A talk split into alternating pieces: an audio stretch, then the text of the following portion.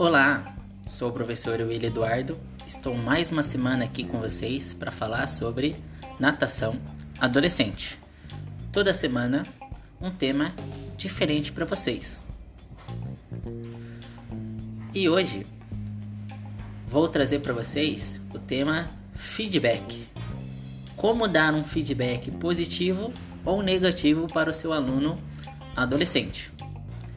Mas antes disso, o que seria feedback? Feedback nada mais é do que o processo de dar um retorno sobre algum trabalho realizado e que tem como intenção impulsionar uma mudança para melhor. Ou seja, o feedback nada mais é do que uma resposta para o nosso aluno, seja ela positiva ou negativa, diante de uma ação. No nosso caso, os dados ou os movimentos que deles compõem. Então, como eu já mencionei, ele pode ser positivo, que seria um reforço de um comportamento que desejamos que se repita, através de elogios, ações e até os resultados positivos. Não que o resultado negativo também não seja algo positivo, mas quando a gente tem o retorno daquele resultado que a gente almeja, então fica muito mais prazeroso e motivador dar sequência naquilo. Um exemplo são as Olimpíadas que a gente está acompanhando aí. Não sei vocês, mas eu não perco um dia. Então, os atletas, não só do Brasil, mas também do mundo, mostram como é tão importante esse retorno, seja do técnico, da torcida. Imagina você treinar quatro anos, né, o ciclo olímpico inteiro, e chegar na hora não ter com quem comemorar, ou não ter o público ou as pessoas próximas para estar tá ali te motivando, te incentivando, ou até comemorando junto com você quando é a conquista. Então, voltando para nossa natação. Também pode ser um feedback negativo, que seria a resposta que reduz o estímulo inicial. Então isso causa um desequilíbrio interno. Então muitas vezes a gente tem que prestar atenção no nosso feedback negativo, assim como as críticas construtivas, né? Pode estar tá diminuindo o ímpeto do nosso aluno na, na aula de natação. Ao invés de você estar tá motivando ele, né, trazendo, impulsionando ele para crescer, você tá o rebaixando, né? Que nem a gente fala, a crítica às vezes é tão ríspida, tão rude, que parece que você tá pisando em cima do seu aluno, quando na verdade não. Então, muita atenção nesse feedback negativo, mas também no positivo, né? Porque às vezes a gente joga o aluno lá no alto, né? Fala, ó, oh, parabéns, você foi muito bem, foi muito show. O aluno sai da piscina achando que ele é o novo Phelps, né? O novo astro aí da natação. Mas na verdade não, ele só realizou aquele movimento corretamente, né? Como a gente esperava. Então, os elogios, né, o feedback, esse retorno para o nosso aluno, ele pode ser tanto benéfico como pode ser maléfico. E como a gente pode estar tá usando isso? Separei aqui para vocês duas ocasiões. Uma é na reunião, onde a gente vai fazer a entrega dos resultados, né? Vai mostrar esse controle aí, essa evolução, e se for possível até a troca de nível, caso você trabalhe com troca de nível aí na sua academia ou onde você atua. Então, na reunião seria uma forma bem simples de como dar um feedback, mas assim também no nosso dia a dia, na nossa sessão de treino, em cada exercício, essa na relação professor-aluno. Então muitas vezes o aluno comigo ele para no meio da piscina e pergunta se tá certo o movimento. Daí eu sempre brigo com ele que eu falo, ó, termina o percurso primeiro, depois eu te dou o feedback. Porque imagina você tá nadando numa piscina e no meio da piscina, né, no meio do trajeto, você para para perguntar se está certo. Termina o movimento, se tiver errado, eu vou te esperar lá na outra borda para te dar um feedback. Ou vou esperar você terminar, porque quando eu estiver olhando, pode ser que você faça errado ou faça certo. Mas num segundo momento você troque essa ação. Então o certo acaba ficando errado, o errado acaba ficando certo. Então eu gosto de deixar o aluno fazer primeiro, para que ele entenda, para que ele perceba, para depois tá lá falando com ele se é para ele continuar ou não aquela ação. Então tem esses dois fatores, tanto na reunião como no nosso dia a dia. Partindo aí do nosso dia a dia e também das nossas aulas, entramos num ponto importante do nosso encontro dessa semana, galerinha, que seria quando utilizar os feedbacks. Dei até um exemplo aqui dos educativos e dos corretivos. Então, partindo da ideia da natação, onde você vai pedir para o seu aluno adolescente realizar os exercícios, você vai observar o que ele já consegue fazer, o que ele ainda tem um pouco de dificuldade. Então, os educativos e os corretivos nada mais são do que exercícios para fixação ou aperfeiçoamento do nada, com o grande objetivo de melhorar a qualidade do movimento. Então, se você vê, observar que o seu aluno não está desempenhando uma boa execução dos nados, você pode utilizar um educativo para aperfeiçoar ou um corretivo para melhorar a qualidade desse movimento. Com isso, vamos a uma dinâmica. Quais seriam os principais erros ou os erros mais comuns de cada nado? Começando pelo nado crawl. Pensa aí, nado crawl, qual é o principal ou erro mais comum dos nossos alunos? Eu coloquei aqui a rotação da cabeça.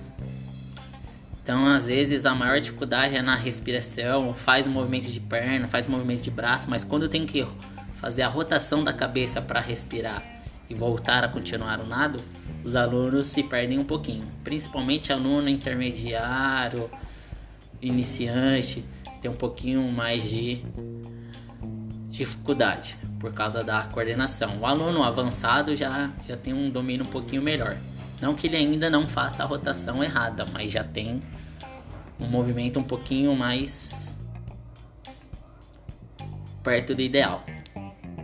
Então, um exemplo bem fácil aí é ele segurando a pranchinha, batendo a sua perna lateralmente, primeiro de um lado, depois do outro. E assim ele vai realizando o nado de forma mais consciente. Depois você pede até para ele realizar o mesmo nado sem a prancha para ver se ficou um movimento mais limpo. Se ele teve uma uma noção melhor de espaço e também da rotação da cabeça. Se ele está conseguindo respirar para continuar o nado. Partindo dessa mesma dinâmica, como ficaria o nado costas? Qual o erro mais comum que vocês observam? Se você falou que o quadril afunda, acertou. Até porque a grande maioria dos professores reclamam bastante que esse quadril sempre afunda quando vai bater perna. A perna parece que está lá no fundo da piscina, enquanto o peito, a cabeça está na superfície. Como podemos estar melhorando isso?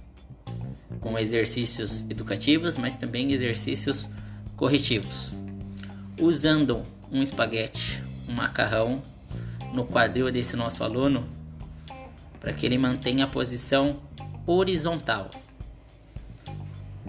Principalmente a mulherada aí, se for o caso, pega uma menina, mostra para os demais alunos, porque as meninas têm uma facilidade incrível de flutuação por questões fisiológicas, pela composição física também, até o tamanho, às vezes acaba influenciando, porque homens geralmente os da academia são muito fortes, tem muita massa muscular, então a densidade é muito alta.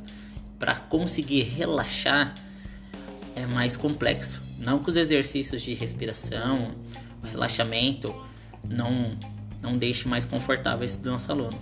Mas a princípio, as meninas têm muito mais facilidade na hora da flutuação, na hora de deitar de costas do que os meninos.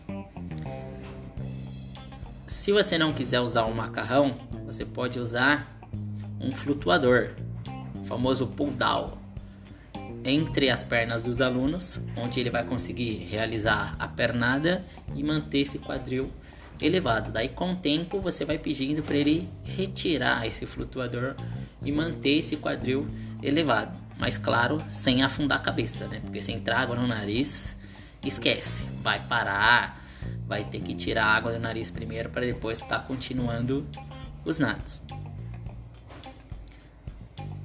Agora o nado peito. Qual seria o principal ou erro mais comum do nado peito? Separei aqui para vocês a pernada de peito. Grande carrasco aí, né? Aquele movimento totalmente anatômico, fora do padrão de movimento do nosso caminhar, então fica um movimento totalmente diferente e por que não estranho, né? Parecendo um, uma pernada de, de sapo, de rã, como é conhecido. Um exemplo prático que eu gosto bastante é fazer esse movimento em pé, apoiado na parede. Nossa, William, mas na parede? Sim. Por quê? O aluno ele vai ter uma consciência corporal melhor, até porque você vai estar tá usando primeiro os movimentos unilaterais, então ele vai fazer só um lado primeiro, ou seja, só uma perna, com você auxiliando, ajustando, mostrando para ele como movimentar essa pernada. Depois ele vai trocar o lado da perna e por fim ele vai fazer o movimento simultâneo, ou seja, os dois nados do as duas pernas do nado onde ele vai estar tá realizando primeiro o nado do peito de pé e depois ele vai fazer na posição horizontal, deitado na água, como a gente conhece aí, está mais acostumado. Então, os exercícios seguindo uma linha pedagógica vão auxiliando e mostrando para os nossos alunos como realizar os movimentos de forma tranquila, sem forçar, com fácil entendimento, melhorando coordenação. Eu até procuro explicar para os alunos que existem três formas de realizar os movimentos. Se você nunca fez ou é um aluno iniciante, você primeiro vai vivenciar aquele movimento, aquela técnica, aquele nado. No segundo estágio, você vai aperfeiçoar o movimento.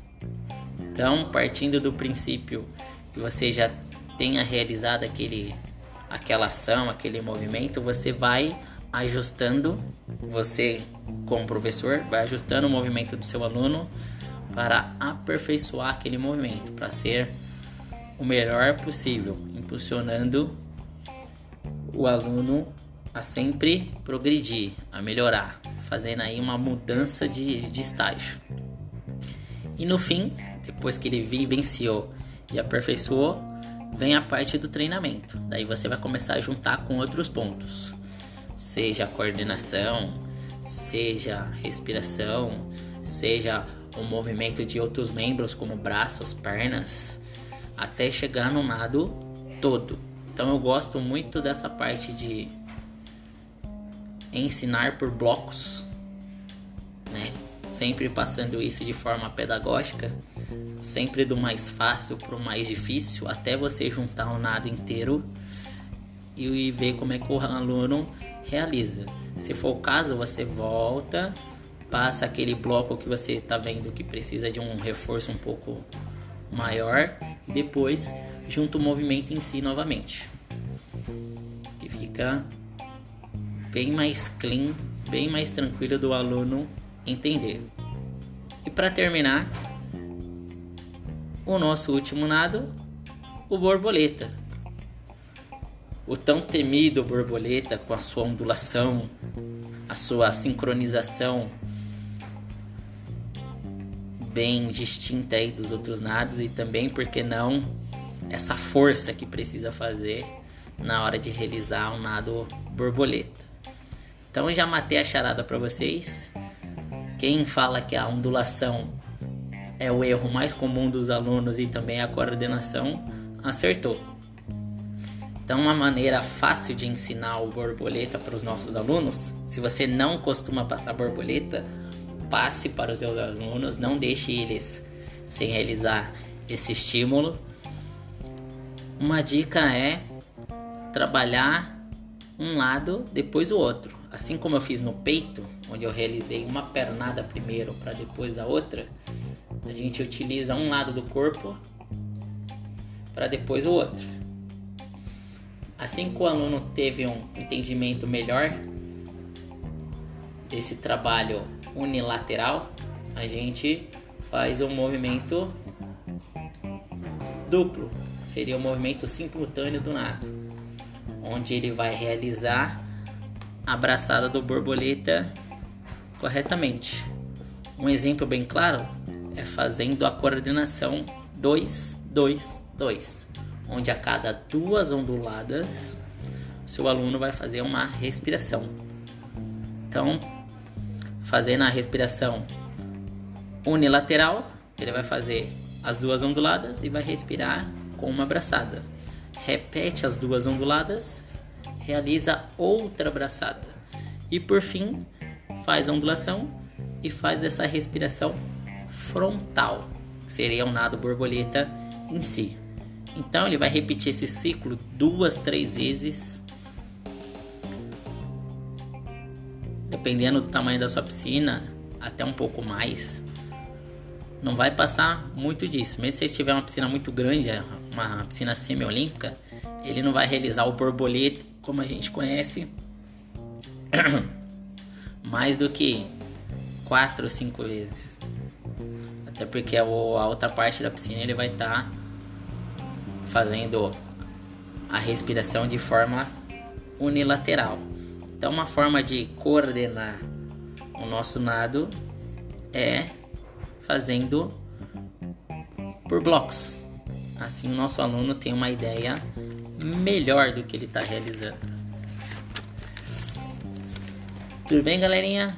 Gostou do nosso conteúdo dessa semana? Achou interessante a forma como se dá o feedback, o que é o feedback? e também como trabalhar os exercícios educativos e corretivos, não deixem de acompanhar os nossos conteúdos toda semana com o podcast Natação Adolescente. E ah, não pense que acabou. Para quem ficou até o final, eu tenho um conteúdo sensacional que é uma apostila de educativos de cada nado, onde você vai poder estar trabalhando com seus alunos adolescentes a fim de melhorar, aperfeiçoar e, por que não, treinar o seu aluno adolescente. Quer saber como você acompanha? Terminando esse podcast, vá nas minhas redes sociais No Instagram é o William Eduardo. No LinkedIn também é o William Eduardo Bezerra. E no Facebook, o William Eduardo. Manda uma mensagem lá, manda o seu direct. Dá um aceninho lá pra mim pedindo a apostila da dos educativos e corretivos que eu vou, que eu vou te mandar com o maior prazer. Espero que vocês tenham gostado. Grande beijo, boa semana e nos vemos semana que vem com mais um podcast Natação Adolescente.